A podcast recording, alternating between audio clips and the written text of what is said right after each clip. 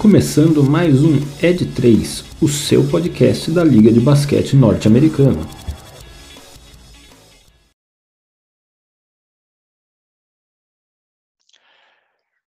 Sejam todos muito bem-vindos. Este é mais um episódio do meu, do seu, do nosso podcast de NBA, o Ed 3. Mais uma vez aqui eu, Rafael Medeiros, com Gabriel Spangaro e Michel Braga estamos reunidos para comentar o que de melhor acontece na mais famosa e melhor liga de basquete profissional do mundo. Meus queridos, muito boa noite para vocês. Não é surpresa nenhuma que falaremos mais uma semana aqui dos playoffs que chegam praticamente em sua reta final.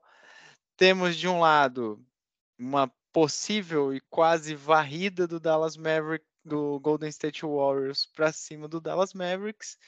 E do outro lado uma série que mostra no placar, né, na, no agregado dos jogos, um certo equilíbrio em 2 a 2 mas o que a gente tem visto nos jogos em si é um jogo, um time vai lá, dá uma surra, o outro eles parece que meio que revezam a surra de um para o outro, então fica nesse patamar do 2 a 2 entre Boston Celtics e Miami Heat.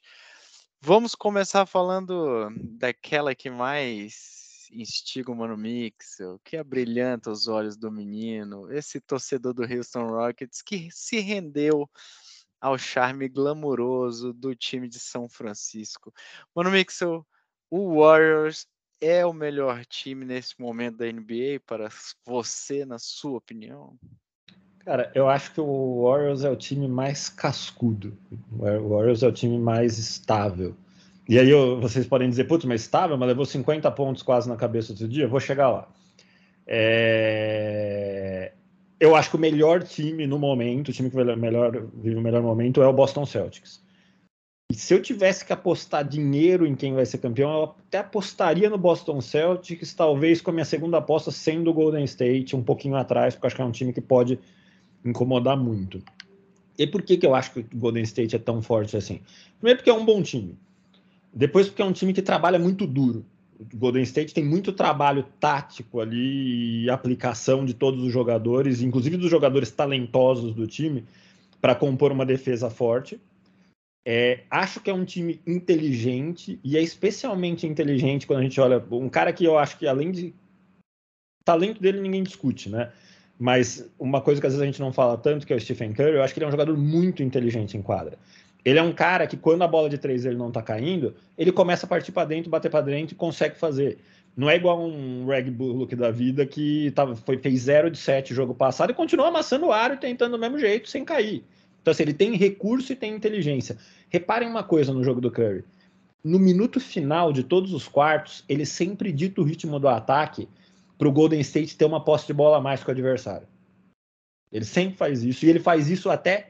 Não é só na última jogada, mas para dar um exemplo, se ele pegar a bola na mão com 45 segundos no relógio, ele vai definir em 10, 12 segundos para o outro time ficar com a bola na mão com 33, 34 o time vai fazer os 24 e o Golden State vai ter duas posses e o adversário vai ter uma.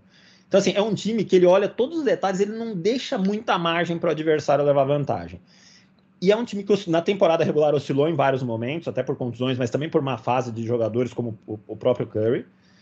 É, e oscilou nos playoffs num momento que, para mim, eh, teve um fator que influenciou muito, que foi a ausência do Steve Kerr na beira da quadra. É... Se a gente. Posso estar errado no que eu vou falar aqui agora, mas se a gente considerar os jogos de playoff do Golden State com o Steve Kerr na quadra, o Golden State está, se eu não estiver enganado, 9-3, porque é 4 a 2 contra o, Nuggets, 3 a 0 contra o Dallas e 2 a 1 contra o. Então 10-3. Errei. 2 a 1 no começo da série contra o, contra o Grizzlies. Cara, é muito forte, é muito impactante. Ainda acho que o Celtics é um time melhor do que qualquer um dos times que o, que o Golden State jogou até agora e acho que a história vai ser outra numa eventual final entre os dois times. O próprio Miami acho que é um time melhor do que o que o Golden State jogou até agora, mas acho que o Golden State é forte candidato, chega para brigar. Não dá para desconsiderar, não. Longe disso. É, Gabriel, é, achei interessantíssima essa, assim, essa estatística que o Mano Mixel trouxe sobre do, do Steve Kerr, né? Bacana, é, Mas o que eu ia trazer até para discussão e, e, e, pergun e conversa aqui, né? O, a gente está nas semifinais né, da NBA ou nas finais de conferência, como cada um queira ver ou cada um queira chamar. E a gente tem hoje os quatro melhores times de defesa é, brigando pelo título, né? Os quatro que sobraram são as quatro melhores defesas da temporada da NBA, né? Os Celtics, inclusive, sendo a, a principal pós aí a virada do ano de 21 para 22. É, Cara, dá para ver muito claramente isso. Você acha que é a defesa do Warriors que está sufocando? E por que, que o Mavis, que é uma, foi uma excelente defesa, inclusive na série contra o Suns, não tem funcionado contra esse Golden State Warriors, cara? Cara, eu acho que, como você mesmo comentou, né, o do, são dos quatro principais defesas aí que estão na, nas finais de, de cada conferência. Né? E nessas principais defesas, o, pô, boas defesas de cada lado, que vai jogar muito a favor é como que você mantém a consistência no ataque, né? Se você tem as duas defesas muito boas, o melhor ataque ali que conseguir manter cada vez mais consistente é o que levaria para frente. É, nessa questão do, do Warriors e do Mavs, o, o Mavs, pelo menos no último jogo que a gente pega, ele não teve uma, uma defesa ruim. A defesa não foi ruim. É, foi uma defesa boa, contestou muita, muita coisa, deu aquela fechada de garrafão quando precisava. O problema do Mavs do, nesse último jogo foi uma, um problema no ataque, né? Também, que eles estavam, igual o Mano Mixel trouxe, né? O Red Bullock fazendo 0 de 7, o Maxi Kleber também fazendo, acho que 0 de alguma coisa que eu não me lembro quantos arremessos agora também. É, mas assim, ele, você tem os coadjuvantes do Lucas sendo não consistentes, né, cara? Você tem o, o Luca fazendo seus dois jogos com mais de 40 pontos. Nesse último jogo, se eu não me engano, ele fez mais de 20 só no último quarto, né? Ele não foi muito bem ao longo do jogo, mandou ver no, no último quarto, então teve essa, esse desfalque. Teve o, o Weed, o, o jogando, fazendo seus, seus pontos também, mas acho que essa consistência do, do elenco como um todo precisa se manter, né? Mas uh, um, ponto que eu estava vendo, deixa eu só pegar o dado aqui, que acho que é de, se parabenizar muito o Mavs, o Jason Kidd fazendo, arrumando a defesa e tudo mais, é que você tem o, o Doncic fazendo as loucuras que ele sempre faz e fazendo as mágicas que de super potencial que ele tem, né? O elenco inteiro dele, basicamente, você é composto por dois jogadores não draftados e picks de segundo round, né? Então, como que ele cons consegue melhorar? Isso foi até um comentário do J.J. Redick que eu estava vendo hoje. Como que ele cons consegue melhorar o, o, potencial dos seus jogadores, né? Apesar de não serem aqueles top 5 do, do, draft nem nada, pô, você tem pique 30 para baixo. E você conseguiu manter esses jogadores e chegar até onde chegou, né? É, acho que isso que é que não, tá, não contribuiu muito para o Dallas, que foi tipo você não ter essa consistência de todos os, os, jogadores juntos, né? Você ter o, o Luca fazendo as mágicas dele faz, mas sozinho, infelizmente, contra um Golden State Warriors, que é tudo isso que a gente já comentou, não não consegue segurar, né? Um, um comentário interessante, né? Acho que o... agora aqui, ó, Rafa, você vai gostar do que eu vou falar agora. Hum. Doncic é um jogador tão absurdo, principalmente ofensivamente, né? Das ofensivamente, ele é tão absurdo, tão absurdo, que ele joga contra uma defesa poderosa, que a gente sabe que é. Às vezes a gente sai do jogo com a impressão que em algum nível o Golden State teve sucesso em marcar o Dontes, foi feito um bom trabalho defensivo contra o Dontes. E ainda assim a gente vai ver nas estatísticas, o cara deixou 42 pontos, 40. pegou 8 rebotes e fez 7 assistências, enfim. O que ele produz ofensivamente é um absurdo. Absurdo, absurdo, absurdo, absurdo. Quando você parece que começa a controlar, ele vai lá e mete 40 pontos, né, cara? Não... É, é, é, eu acho assim, né, cara? Você falou, para mim, o, o, Stephen Curry, ele é um talento que ele, na minha visão, é, é, acho que, né, entendam o que eu quero dizer. O LeBron James, ainda para mim, desses últimos anos, foi o melhor. Uhum. Mas o LeBron não foi o cara que mais impactou o jogo, na minha visão. Uhum. O Curry foi nesses, nessa geração 2010, né, para frente, nos anos 2010, se a gente dividisse a NBA em décadas e até já mais que, que uma década, ele é o cara para mim que mais impactou esse jogo é, de uma forma que, cara, é muito absurda. É, acho que o Doncic tem tudo para ser esse cara, porque é o que vocês estão falando. Apesar de tudo, da defesa e cara, de um jogo extremamente difícil, né? A gente tá vendo o Tatum sofrer do outro lado lá, quando, quando o Miami acerta muito bem a defesa, cara, o jogo do Tatum, ele some. O jogo 3, né? Até brinquei com vocês. Se eu sou o Doca, eu teria, a hora que o Tatum machucou, eu teria deixado ele no banco. Não, não precisava ter voltado. Pontos, né? Pouca coisa. É, e, e, ele estava aprendendo muito, né, a bola. Então, assim, acho que essa série ela traz para gente o reforço de, de, de, um basquete coletivo, assim, do Warriors. É, é bizarro a movimentação desse time. É bizarro o que esse time consegue fazer tá, até com um porte físico menor do que seus adversários em alguns momentos na defesa. É, a movimentação do ataque ela é muito imprevisível para o adversário marcar. Esses caras circulam de uma forma que é, é realmente incrível de ver. Assim, acho que o Steve Kerr ele tem um mérito gigantesco com, com esse time. Do outro lado, como o Gabriel falou, acho que você tem o Jason Kidd elevando um, muito o nível desse Dallas, que na minha visão não era, né, na nossa visão, não era para estar tá aí onde chegou, né, cara? E chegou hum. muito bem ainda. Eu, eu diria até, cara, você, você, realmente você ressaltou um ponto importante, que são quatro grandes defesas. E eu vou falar uma coisa, são quatro, quatro grandes trabalhos de treinadores. Uhum. Inclusive, até por isso são quatro grandes defesas, né? Porque a mão do treinador é muito forte na defesa, às vezes até mais do que o ataque, onde o talento pode meio que sozinho ali fazer diferença. Mas são quatro grandes treinadores, são trabalhos muito bons, muito bons. É, com certeza. Bom, Exato. e indo para o outro lado, né? A gente, como falou, teve, tem um equilíbrio hoje em 2 a 2 a série empatada. Acho que essa série tem tudo para ir a sete jogos. Sinto que essa série o Celtics está levando muito parecida com, com o que foi a série contra o Bucks. Muito parecida. É...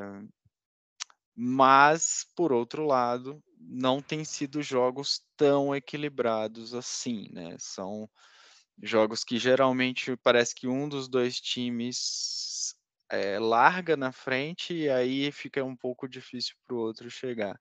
Vale destacar que essa série Heat e Celtics é, é a série onde a gente está tendo o maior número de contusões, né? Vários jogadores ou desfalcam por contusão ou por protocolo de saúde, como foi o caso do Al Hofford no, no jogo 1. É, o Marcos Smart está fora, tá, tá, não jogou ontem, né, novamente. Então, são dois times que eu acho que tem sentido o jogo físico brutal, mas que, cara, tem dado aí um, um gostinho a mais de disputa, né? O que, que vocês estão vendo dessa série aí, Boston e Miami Heat? Acho que, que essa série, o que você comentou, de um dos times basicamente fazer aquela abertura, né, de, do, do, placar colocando 25, 30 pontos, foi, tipo, tá, tá super claro, né? Quando você pega o, o, os dois jogos que o Heat ganhou, eles venceram um quarto no jogo. Marcaram, fizeram aquela, aquela absurda vantagem, conseguiram né, conseguiram que o, Boston não recuperasse. Né? O jogo 3 até eles, o Boston tentou recuperar, se tivesse mais tempo, talvez poderia ter chegado um pouco mais, mas demorou o, o ajuste, o Tatum realmente ficou para fora, e acho que, cara, vale muito destacar também o, o, ponto defensivo de, por exemplo, de um Robert Williams da vida, né, cara, que quando ele tava, os jogos que eles jogaram, o Celtics levou, é, do jogo 3 você vê aquele o, o Adebayo fazendo mais de 30 pontos, deitando no garrafão lá, né? Batendo o Al Hofford ali no, no mano a mano. E no, no jogo 4 ele, cara, simplesmente desapareceu. Fazendo. Poderia ter feito coisas que fez contra o Al Hofford, né? Mas, cara, não conseguia fazer porque o Robert Williams estava ali na, na, na, cobertura, né? E, e, acho que só mais um ponto para destacar dessa fisicalidade muito forte dessa série pode ser uma bela vantagem para o outro lado, né? Com o Golden State se fizer um 4 a 0 talvez um 4 a 1 né? Se o, se o Mavs pegar esse último jogo em casa, vai ter quase uma semana de descanso, né? Nessa série completamente física e acho que você tem uma vantagem de estar descansado.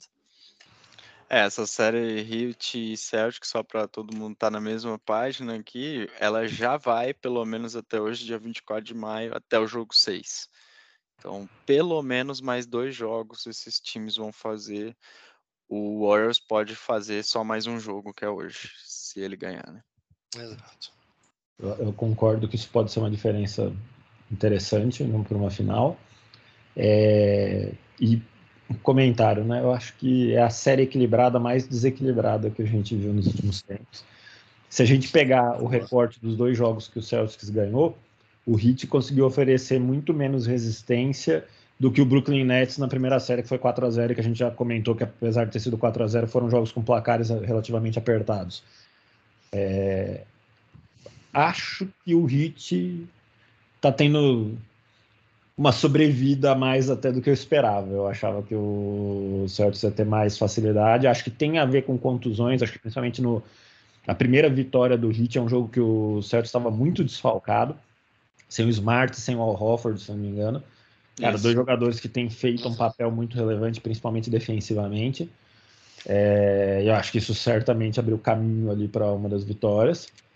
Acho que o jogo 5 é chave, chave demais. Eu acho que grandes chances de quem ganhar esse jogo ganhar a série. E minha aposta, como eu já disse, é no Boston. Eu acho que o Boston é mais time, está num momento melhor.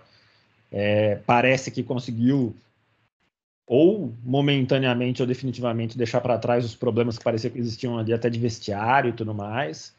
É um time que tem jogado coletivamente bem e tem, principalmente no talento do Jalen Brown e do Jason Tatum, tem conseguido também se diferenciar ofensivamente, inclusive com outros jogadores. Teve uma, uma das, dos jogos contra o Brooklyn Nets que um dos grandes jogadores ofensivos do time foi o Al Horford.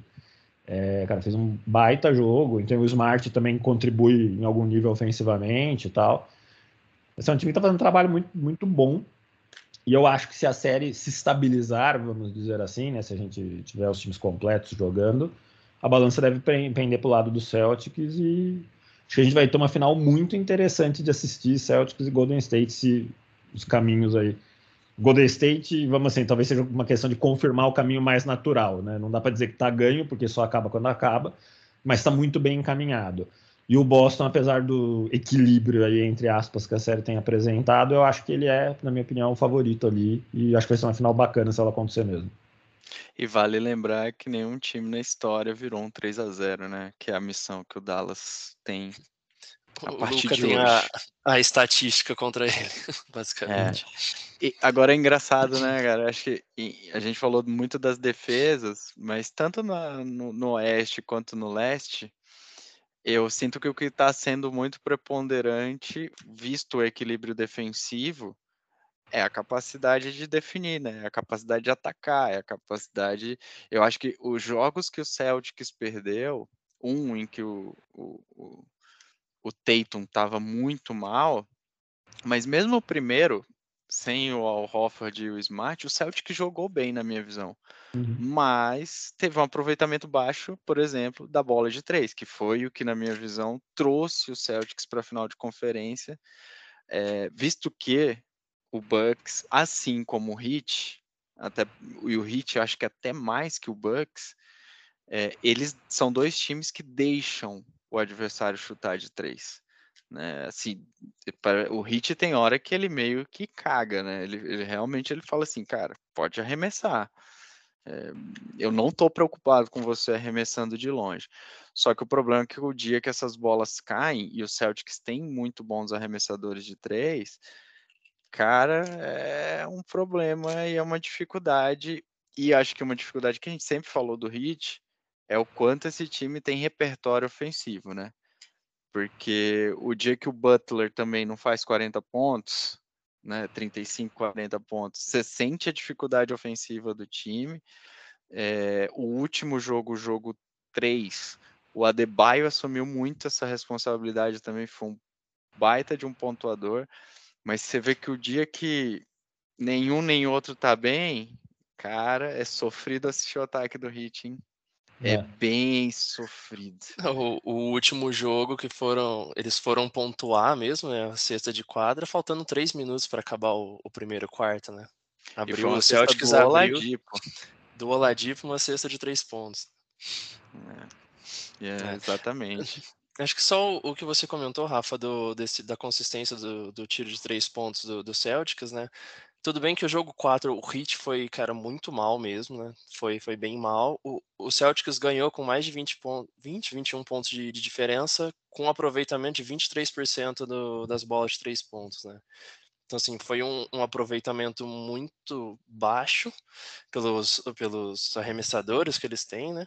Mas, cara, aí foi, acho que foi muito também do, do mal, do quão mal o Heat estava do, do outro lado também. E acho que se manter essa consistência não, o aproveitamento que eles costumam ter, realmente brigam bem forte com possível Golden State aí.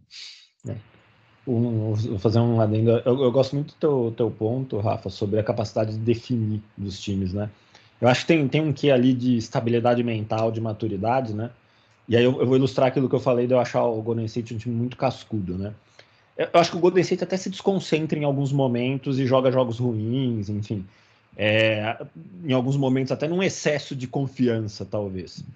Mas o outro lado dessa moeda é que o Golden State parece que ele nunca acredita, né, tirando talvez os 50 pontos que o Grizzlies botou na cabeça deles naquele jogo lá, que o jogo tá perdido. No jogo 2, o Dallas chegou a abrir no, no, no primeiro tempo, no segundo quarto, 18 pontos. Com, com um aproveitamento de bola de três absurdo. Num determinado momento do jogo, o Dallas tinha metido mais bola de três que o Golden State tinha tentado. E estamos falando do Golden State, né? A gente sabe qual é a característica do jogo dos caras e eles criaram muito essa tendência de jogo que hoje muita gente segue. E ainda assim o Golden State continuou jogando o tempo todo com o pé embaixo, acreditando que ia chegar e que poderia virar o jogo. E virou o jogo. Né? E é um time acostumado a fazer isso, é um time que já ganhou muito. E, e, já ganhou muito baseado. Tinha até lá o místico terceiro quarto do Golden State, que era sempre muito bom, e que foi de novo nesse jogo contra o Dallas exatamente o que aconteceu. Então é um time que parece que ele sempre acha que ainda vai dar. Ele nunca tira o pé. Então, essa estabilidade eu acho que poucos times na NBA têm. O time leva 20 pontos na cabeça, ele já, puta, já tem um psicológico de não vai dar mais. E, e, cara, eu, eu, concordo muito. E assim, mano, Mix, eu acho que é uma coisa que eu. Acho não, é uma coisa que eu sinto falta hoje. Uhum. Porque você vê muitas vezes, assim, os jogos, os times meio que deixando realmente para trás aquele negócio, porque a vantagem abriu para mais de dois dígitos e, pô, e não sei o quê. Cara, eu lembro de viradas assim do Lakers que eram, meu, inimagináveis, assim, inimagináveis quando eu era moleque. E, pô, aquilo ali, por mais que eu não, não quisesse que o Lakers fosse campeão muitas das vezes, especialmente porque era contra o Sacramento Kings, é, mostrava exatamente esse poder de definição, esse poder uhum. de, cara, conclusão, de acreditar. Eu acho que isso, quando a gente fala que o elenco do Golden State é cascudo, o time é cascudo, esse é o principal diferencial. É, é um time acostumado a isso, que sabe jogar tudo bem que Celtics e Heat também, cara, o Heat teve, esteve na final da NBA há dois, há três anos atrás já quase, né? Não, dois anos atrás, na bolha. Contra o Lakers do LeBron e dificultou. Foi uma série que o Lakers ganhou por 4 a 2 com o LeBron e o Anthony Davis jogando muita bola no final. Então, assim, é... eu acho que quando eu olho os quatro, né, especialmente já projetando o Warriors na final, para mim, dos quatro, é o time mais, assim, experiente, né, para estar tá ali uhum. e com mais casca para estar tá nesse, nesse, nesse lugar agora, assim. Eh, tem algumas coisas que eu acho, né, ficou muito, muito marcado os, os jogos contra o Grizzlies é, pela, pelo, pela fisicalidade e tudo mais. Acho que o Golden State está errando a mão em algumas coisas é, ali dentro de quadra. Isso às vezes pode tirar um pouco o foco, né? Eles estão eles estão tentando claramente destabilizar o, o Luca várias vezes nos jogos. É, mas, cara, tem um, um, elenco muito, muito, muito cascudo mesmo. Isso é incrível, uhum. assim um comentário sobre isso que você trouxe também do. Eu também acho que às vezes eles passam do ponto. Principalmente, notadamente, um certo Draymond Green. Que, cara, se tratassem ele do jeito que tratam a imensa maioria dos outros jogadores da NBA, ele seria ejetado todo jogo por faltas técnicas no primeiro tempo. Porque, cara, tem hora. Acho que eh, teve um desses jogos, não vou lembrar qual, ele já tinha uma técnica e ele várias vezes. Ele não para, né, cara? Nariz com nariz com outro jogador levantando. Só falta agredir o cara fisicamente. Eu, eu ficava olhando aquela puta. Outro cara que talvez com menos moral, não sei se esse é o ponto, já estaria no vestiário já há muito tempo. E com ele, por alguma razão, não, não acontece da mesma maneira. Eu concordo com isso que você falou. Que é um ponto... Cara, ele é muito chato. é muito. E quem muito diria, bem. hein? Quem diria que a gente estaria discutindo Golden State numa final de conferência, possível final Eu da NBA, só, só o Mano Mixel, cara. Só Lá, quando a gente, nas nossas prévias, só o Mano Mixel foi crente nesse Golden State. E, e, até eu achava bom. que eu tava dando opiniões polêmicas, estilo craque. Você só jogou, né? Tipo, por Golden State. Joguei, só joguei. Mas eu confesso que aí, puxando a sardinha pro meu lado, eu confesso que eu acreditava demais nesse time no Miami é, que também não era um time Falou muito, muito acreditado. É. Eu gosto muito do Spolstra, cara. Eu acho o Spolstra... É, é, quando a defesa do Miami encaixa, eu me sinto sufocado no lugar do jogador do Boston Celtics. Parece que é um negócio assim que você tá sufocado ali dentro de quadra. É um negócio muito violento, assim, de se, de se ver. Muito bem, para encerrar e chegar ao fim neste episódio, tivemos na semana que passou, salvo engano, foi na semana que passou, apenas confirmando aqui, foi, é, foi na semana que passou, a loteria do draft deste ano, né? A loteria, o draft ele acontece aí no meio da, da off-season, né? Logo no comecinho ali da off-season, geralmente. E neste ano tivemos aí as escolhas, as cinco primeiras escolhas com Orlando Magic, Oklahoma City Thunder, nenhuma novidade para ninguém, né? Houston da massa, Rockets com a, com a terceira escolha, Sacramento Kings com a quarta para fazer mais uma cagada e a quinta escolha com o Detroit Pistons, né? Acho que nenhuma surpresa, obviamente, né? O draft ele não é muito feito para surpresas. Acho que não é uma classe tão promissora quanto a classe que tivemos no ano passado. Mas fica aí, né? São times, a maioria deles em reconstruções, né? Exato. E... Acho que só o, o, Pistons que ficou decepcionado que às vezes, porra, não, não intencionalmente, né? Mas, porra, tentou tancar aí, pegou a quinta pick e não ficou na, no top 4 aí, né? Acho que talvez o comentário que eu fizer sobre esse draft que vai ser difícil superar a turma desse ano, que foi muito bem, né? Acho que... O pessoal desse ano foi muito bom, cara. É. é, eu acho que o, o, a gente nem comentou aqui, mas já saíram, né, os tantos os All NBA é, Rook Teams, né, os, os times de, de, de calouros da NBA, e também saiu o time de defesa, né? O All NBA Defensive Team. Acho que é algo para a gente comentar até mais para frente na off-season, até para recapitular um pouco do que foi essa temporada. Mas quando você pega o time de calouros, especialmente o time titular, né? Mobley, salvo engano, Mobley, Franz Wagner, é, Cade Cunningham, Jalen Green e Josh, Scott é Barnes, Josh... Né? Ah, é o Scott, Scott Barnes, Barnes, isso, Scott, Scott Barnes. Cara, é um timaço. É um timaço. É um timaço. É um timaço. Então, cara, eu acho que... esse time daqui a alguns anos, se de fato ele se juntasse, ele seria fortíssimo candidato a um anel. Exatamente, cara. Não, mas com certeza, assim. é um time bem, bem, bem promissor, um time bem forte. Acho que, cara, aqui desses todos que estão, né, especialmente no top 3, o Houston para mim é hoje o mais avançado assim em termos da reconstrução e do que já vem fazendo. Acho que o projeto do Oklahoma ainda é um projeto que a gente vai ver lá no longo prazo. E o Magic, apesar da primeira escolha, eu acho que o Magic tem sofrido muito com as escolhas, não por terem sido escolhas ruins, vídeo Franz Wagner, mas especialmente pelas lesões que as escolhas têm tido, né? Acho que o uhum. Jalen Suggs praticamente Suggs. não jogou essa uhum. temporada. Cole Anthony e Markel Fultz também, cara, são caras que vivem aí cheio de lesões. É, então, dá uma certa, né, uma certa dó do Magic por ter escolhido certo né, nas visões e tudo, mas ter sofrido tanto aí com prospectos que acabaram se lesionando muito cedo.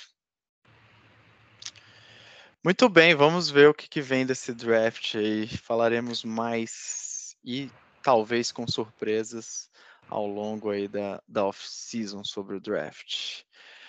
Meus queridos amigos, destaques finais deste episódio, além, obviamente, do jogo de daqui a pouco, daqui a duas horas mais ou menos, Dallas Mavericks e Golden State Warriors, jogo 4 em Dallas. O, pessoal, o meu, meu destaque final vai, vai um pouco fora do, do basquete. É, só colocando aí o, um comentário que meu antigo chefe sempre falava: guarda alta pandemia não acabou. Estou eu aqui convidado em casa, sem, sem sintomas, sem nada, tudo bem. Mas, gente, pandemia ainda está aí. Se cuidem, fiquem bem. É Boa, Gabriel. O Covid nesse friozinho ainda, né? Já duas coisas. Nossa, uma maravilha. Como tem. É... Galera, destaques finais aí, só como sempre aqui, ansioso pelos próximos passos do, dessa temporada que eu achei que foi Melhor do que o anterior? Vocês diriam isso? Melhor do que o anterior. Eu gostei mais do que o anterior. Teve mais surpresas, é, né? De, de, depende surpresas. dos pontos de vista. Acho que a gente pode discutir isso mais pra é. frente, é. mas a temporada anterior foi a temporada dos ataques, né? Essa uhum. temporada é a temporada das defesas. Aí depende do, de qual ponto de vista você gosta mais de assistir o jogo. É, Talvez a temporada passada foi mais legal. Tal, talvez, acho que pode ser, pode ser um bom ponto de discussão, mas eu acho que quando eu penso nos melhores times dessa temporada, eu acho que eles eram melhores do que os melhores times da temporada passada, talvez. Isso que eu, enfim, não sei. Mas enfim, ansioso pela. É, hora de destaque final, né? Não é mais hora de ficar comentando coisas novas e puxando assunto. É, ansioso aí pela ver a formação do final, acompanhar, e aí a gente deve voltar aí na, nas finais a fazer os programas logo após os jogos aí. É, já estou aí sofrendo por antecipação de dormir tarde nesse frio, mas vai valer a Meu pena pai. na, na companhia pai. desses dois fofinhos que são Gabriel Spanger e Rafael Medeiros. Não, vai ser ótimo. Os nossos, os nossos episódios pós-jogos sempre são ótimos. Uhum. É, meu destaque final vai para um grande, imenso, enorme abraço para o meu tio Paulo. Fez aniversário essa semana, mandou uma fotinha para mim com a camisetinha do Golden State Warriors, é, torcendo pro, pro time do Stephen Curry. E grande abraço, tio. Muitas e muitas felicidades, como sempre. Nosso assíduo ouvinte do podcast. Então, importante. Muito obrigado também pela, pela parceria conosco. Feliz aniversário, tio Paulo. Feliz aniversário. Muito bem, meus amigos. Que venham as os últimos jogos, que venham as finais. Que temporada, acho que muito, muito massa. Mais uma vez a gente está acompanhando esse finalzinho. Como o Gabriel falou, fiquem bem, se cuidem, a pandemia não acabou. E é isso aí. Valeu, até a próxima. Valeu, Valeu. galera.